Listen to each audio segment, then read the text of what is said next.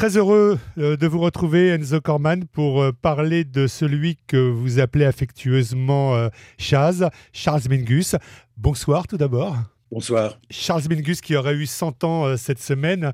Et il y a une trentaine d'années, en tant qu'auteur, dramaturge, vous lui avez consacré un, un texte euh, qui est resté dans, toutes les mémoires, Mingus euh, Cuernavaca, du nom de cette ville mexicaine où euh, ce contrebassiste de légende est décédé en 1979. Alors ce texte, c'est en 1991 hein, pour le festival Banlieue Bleue que vous l'avez écrit. C'était une sorte de, jazz poème hein, sur Mingus avec pour l'enrober et, et, le faire vivre musicalement l'orchestre de, Jean-Marc Padovani. Et, et, ce texte, Mingus Cuernavaca, a ensuite été euh, édité, je crois, 12 ans plus tard aux éditions Rouge Profond. J'aimerais déjà revenir avec vous sur, euh, sur le moment où ce texte euh, a été mis en musique à Banlieue Bleue. Vous avez encore des souvenirs assez forts de ce moment? Oui, J'en ai gardé, un, j'en ai gardé un, très bon souvenir. Après, à l'écoute, aujourd'hui, je ne l'interpréterai sans doute pas de la même manière, mais ça, c'est normal. 30 ans plus tard, je pense que J'y mettrais plus de, de, réserve, sans doute, un peu moins expressionniste. Enfin, voilà, mais c'est l'interprète qui parle. Votre intention à l'époque, c'était d'offrir une sorte de requiem à Mingus ou c'était autre chose? Au fond, c'est un peu dans la tradition de ce qu'on qu'on appelle les tombeaux en, littérature euh, et en musique du, reste. Hein. C'est-à-dire, euh, voilà, c'est à la fois, c'est à la fois un, hommage et en même temps euh, un ouvrage qui, qui part euh, du personnage, qui part de la figure, quoi, qui s'en émancipe. Enfin, c'est-à-dire la figure est chargée d'une énergie et elle nous lance en écriture, elle nous lance en musique, elle nous lance en littérature. Et à partir de là, euh, on aventure, euh, on aventure des, associations libres, on, on laisse parler au fond la figure dans, dans, dans, dans, une dimension de résonance au fond. Comment la figure résonne en nous. Quoi. Moi, je ne l'ai pas connu, Mingus. Je ne l'ai même jamais vu en concert euh, directement. J'ai écouté ses disques, j'ai lu, euh, lu son, son livre, j'ai lu pas mal, beaucoup d'articles sur, euh, sur lui, mais, euh, je n'avais pas de connaissances particulières. Puis je ne suis pas musicologue, je ne suis pas non plus musicien. Donc, enfin voilà, c'est vraiment, je suis l'auditeur lambda. Alors, vous la faites résonner, cette figure, quand même, à un moment particulier de sa vie, si j'ose dire, puisque c'est le moment où, il va mourir. Et, l'incroyable paradoxe en, lisant ce texte, en le relisant aujourd'hui, euh, c'est que votre Mingus n'a jamais été aussi vivant qu'à l'approche de la mort.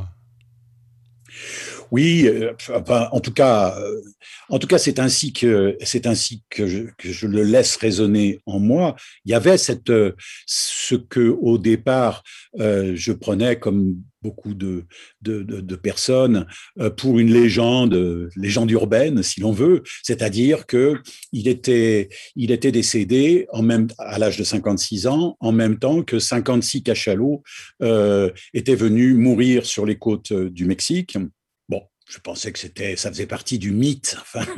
Bon, et euh, donc on est allé au Mexique euh, avec euh, avec Jean-Marc Padovani pour bah pour bon voir Cuernavaca, peut-être dans l'espoir de voir la maison de Mingus, et puis aussi pour pour voir si c'était une légende ou si s'il y avait s'il y avait un fond de vérité. Alors la première chose qu'on a découvert à Mexico, en allant faire un travail d'enquête dans, la, grande bibliothèque de Mexico, c'est que, en effet, le même jour, 56 euh, cachalots se sont échoués sur les côtes du Mexique et sont donc morts. Et Mingus euh, est décédé à l'âge de 56 ans dans euh, sa maison de Cuernavaca. De surcroît, les cachalots ont été incinérés en même temps que les cendres de Mingus étaient, étaient dispersées par, par, sa veuve. Donc là, il y a évidemment quelque chose de, de saisissant. Enfin, je ne crois pas du tout au caractère euh, magique de, cela, mais en tout cas, euh, la rencontre euh, était évidemment très inspirante. Enfin, elle déclenchait quelque chose d'un peu planétaire. Quoi. Il y avait quelque chose comme ça. La mort de Mingus, ça devenait une espèce de mouvement du vivant vers sa fin une horde de cachalots, quoi. Enfin, 56 cachalots, c'est quelque chose d'absolument énorme. Lui-même était devenu très, très, très gros. Il était très, il ne pouvait plus bouger. Il était, il était vissé sur son, sur son fauteuil par la sclérose amyotrophique. Enfin, voilà, il y a quelque chose qui m'a, qui a fait, qui a fait image. Alors, il n'y a pas que Mingus et les cachalots hein, dans, dans Mingus Cuernavaca. Il y a aussi, euh, il y a aussi ce personnage d'infirmière, cette euh, jeune infirmière mexicaine qui le soigne euh, avec de la morphine, qui a aussi les chevilles aussi fines que les créatures sensuelles qui ont marqué le précédent séjour mexicain de Mingus en 1957 à Tijuana avec le fameux album Tijuana Moods qu'on connaît, sauf qu'on n'est plus, on n'est plus du tout dans le même contexte. Qu'est-ce que vous aviez entrepris avec, dans, cette relation entre, entre Mingus vieillissant, Mingus impotent, et puis cette, cette jeune et, jolie infirmière? Bah, Au fond, c'est en, réalité, elle est un peu la métaphore de la vie que Mingus est en train de quitter. Il la contemple, euh, il l'aime, euh, euh, il est excité par elle, il la désire, et, en même temps, il sait très bien que, il sait très bien que rien n'est rien n'est plus possible, rien n'existera. Il lui parle parfois gentiment, parfois très méchamment. Il la, il la choque, il la, il la bouscule. mais c'est la vie qui est, qui est, qui est devant lui, comme ça, qui, qui lui fait signe, une très jeune fille qui lui fait signe. En tout cas, si on me demande comme ça spontanément, euh, si vous deviez, euh, si vous deviez personnifier la vie, bah, j'aurais, oui, tendance à dire euh, une très jeune fille. C'est aussi une manière de faire ressortir. On a tellement parlé de la rage de Mingus, mais vous, vous faites ressortir ce qui, ce qui pour nous aussi est important, c'est son irrépressible mélancolie. À un moment, vous faites dire à Mingus J'ai toujours voulu croire que l'amour n'est que l'adhésion à une forme décidée comme on place un chorus dans une grille harmonique, mais l'amour n'a rien de délibéré, rien d'harmonique. L'amour est une déchirure, une dissonance. C'est ça l'irrépressible mélancolie de, ce musicien, de cet homme? Je crois qu'il y, a, beaucoup de dimensions de, mélancolie chez, Mingus. Enfin, de mélancolie, je ne sais pas euh, si, ce terme peut, recouvrir tous ces états d'âme, mais en tout cas, parce qu'il y a aussi de la colère, il y a du ressentiment, il y a un sentiment d'injustice, etc. Donc, il y a à la fois en tout cas, ce que je ressens, mais de façon totalement intuitive, je ne m'en justifierai pas devant un tribunal, euh, devant un tribunal de, psychologues. Hein. Intuitivement, je sens en effet cette dimension mélancolique chez lui et euh, à laquelle vient s'agréger toutes les dimensions qui sont liées aux blessures de, l'enfance, aux blessures en tant qu'artiste, euh, en tant que musicien, blessures qui sont liées à la couleur de sa peau, euh, blessures euh, qui sont liées aux conditions matérielles dans lesquelles euh, il se trouve parfois contraint de, vivre ou de survivre, blessures par rapport à la difficulté dans laquelle il se trouve de pouvoir développer son œuvre comme il aurait pu rêver de le faire, dans une forme d'impatience qui qui est très souvent contrariée, etc. Il est pas mal question aussi de, sexe dans, Mingus euh, Cuernavaca. C'était déjà le cas dans l'autobiographie euh, du musicien, moins qu'un chien. En même temps, c'est pas forcément le côté euh, matamor du sexe que, vous faites forcément ressortir. C'était quand même très prégnant dans l'autobiographie, un peu lassant par moments d'ailleurs également.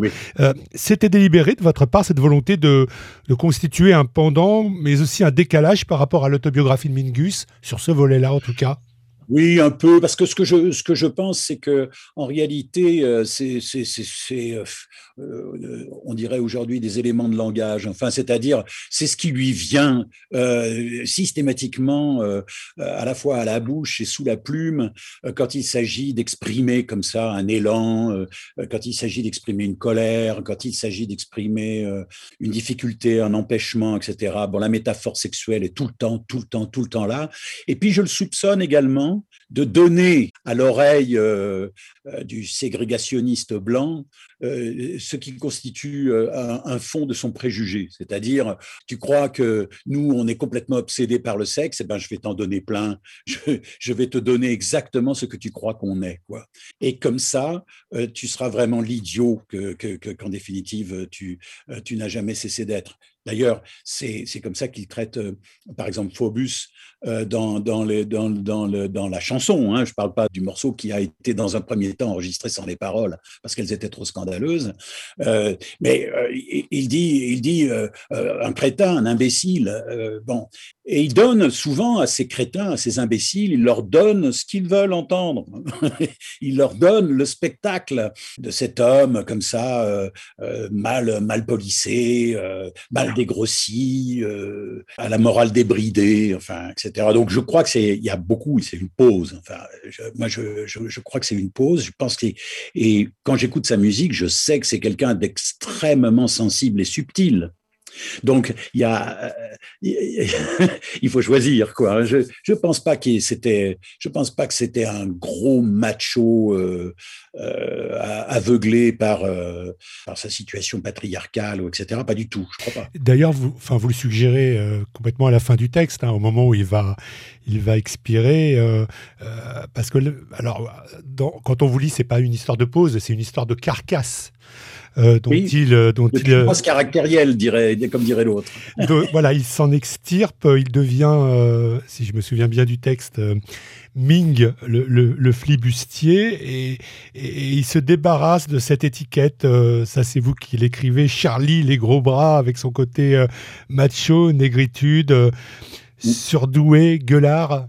Voilà, c'est-à-dire au fond, il peut enfin se débarrasser du cliché, quoi ce cliché qu'il a poursuivi tout le temps. Alors il était, il, avait, il était vraiment. Alors c'était pas rigolo de, faire ce que vous êtes en train de faire avec lui, hein, parce que alors euh, lui euh, à interviewer, c'était euh, suivant les jours, c'était carabiné. Hein. Bon, en tout cas, il y a quand même le côté rebelle qu'on connaît, qui est plus que jamais assumé par le, Mingus que, vous racontez. Hein. J'emmerde l'impossible, l'imparfait, l'invraisemblable, l'injouable, hein, lui faites-vous dire.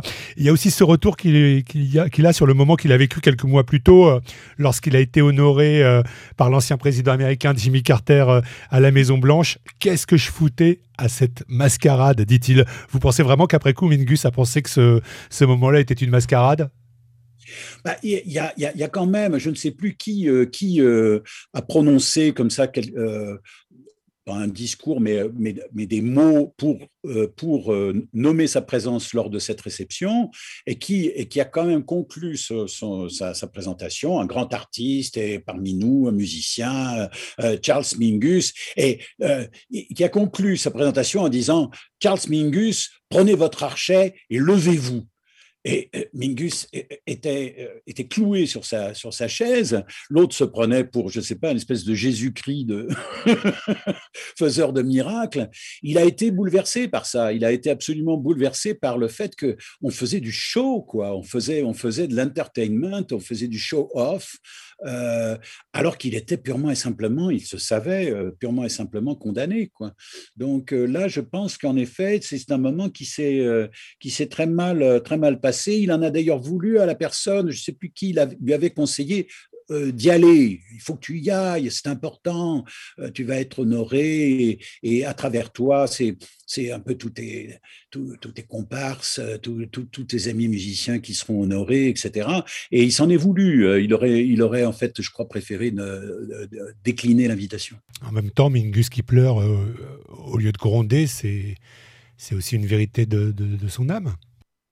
Oui, oui, tout à fait, tout à fait, tout à fait. Alors après, si vous voulez, moi je m'empare, je m'empare du, euh, du, du, personnage. C'est-à-dire que Mingus est, est, une figure beaucoup plus large que euh, la personne qui, qui, qui s'appelait Charles Mingus. Hein. C'est-à-dire, c'est devenu euh, presque un personnage conceptuel parce que c'est voilà, c'est un c'est un personnage qui qui incarne le jazz. Il est devenu Charles Jazz Chaz, euh, il, est devenu euh, c'est cette euh, en quelque sorte ce que ce que un de mes camarades dramaturges appelle un, un impersonnage. C'est-à-dire il, il, est il est au-delà de son de son enveloppe au-delà de son enveloppe de peau. Alors du coup c'est un c'est une invitation à rêver c'est une invitation à écrire c'est une invitation à inventer aussi.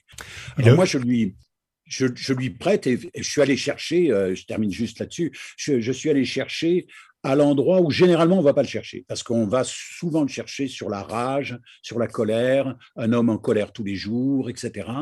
Je suis allé beaucoup aussi vers l'enfant orphelin de mère, vers, euh, vers l'homme euh, tout le temps en souci de, de trouver euh, la femme déterminante dans son existence, enfin, celui qui se défait de sa cuirasse caractérielle comme ça pour, euh, euh, pour laisser résonner euh, en lui des notes beaucoup plus sensibles en fait. Et le côté noir aux États-Unis, qu'est-ce qui devient? Et le côté?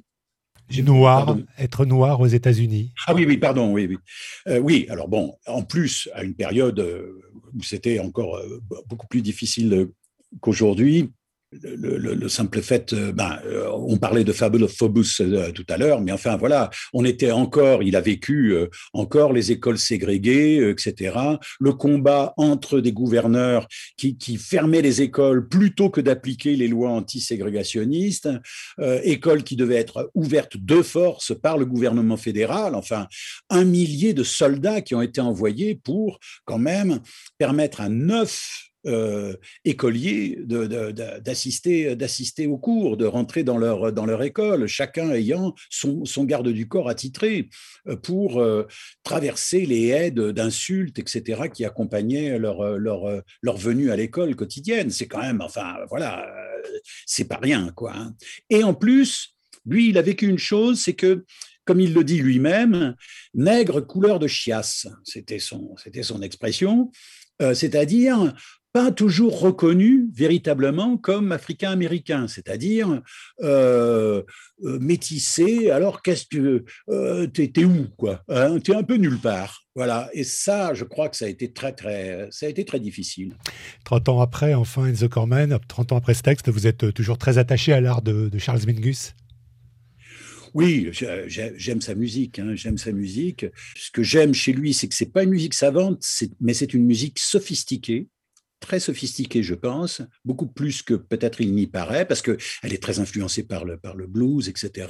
Il est euh, dans la mouvance euh, du bop, euh, mais il est, il est, à, il est, au, il est au, moment sur des lignes de fracture qui sont intéressantes. Il y a en germe chez lui beaucoup, beaucoup de choses qui vont vers le free jazz, qui vont vers le post-bop, etc. Il y a, il y a vraiment quelque chose de, de, de, de très subtil.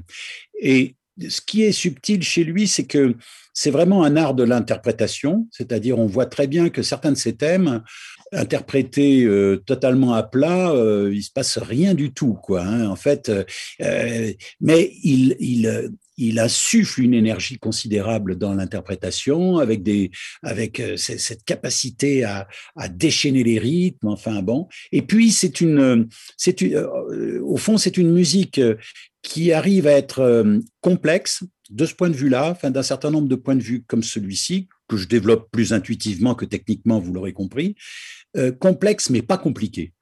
Il a, il a réussi cette, euh, il a réussi, je crois, cette, cette chose rare, c'est-à-dire il n'a pas fait une musique euh, facile, aisée, euh, comme ça. Il a fait une musique euh, exigeante, mais en évitant, disons, de la cérébraliser à outrance. Quoi. Donc elle est charnelle, c'est vraiment une musique de la chair. Moi, j'écoute cette musique, je, je, l'ai physiquement là. Il est, il est très présent. Quoi. C'est, c'est, vous savez, c'est, c'est, c'est Artaud qui disait, ce ne sont plus ce ne sont plus des mots qui sortent ou des, idées, mais ce sont des corps. Eh ben, euh, chez lui, quand on écoute la musique, on a vraiment un corps. Merci, merci beaucoup Enzo Corman pour cet entretien. On rappelle que Mingus Cuernavaca a été publié aux éditions Rouge Profond, un texte euh, inoubliable hein, que vous avez signé en, 1991 et, sur lequel vous avez accepté de, revenir pour TSF Jazz à l'occasion du, centenaire de la naissance de, Mingus. On rappelle aussi que depuis quelques années, vous êtes euh, engagé euh, dans une œuvre aussi gargantuesque hein, que, que, l'était euh, l'œuvre de Mingus, que l'était le, Mingus de, la fin de sa vie que, vous évoquez euh, dans Mingus Cuernavaca, c'est euh, Histoire mondiale de ton âme, dont, dont un premier volume a été publié aux éditions L'Intempestif. À très bientôt. Merci, à très bientôt, au revoir.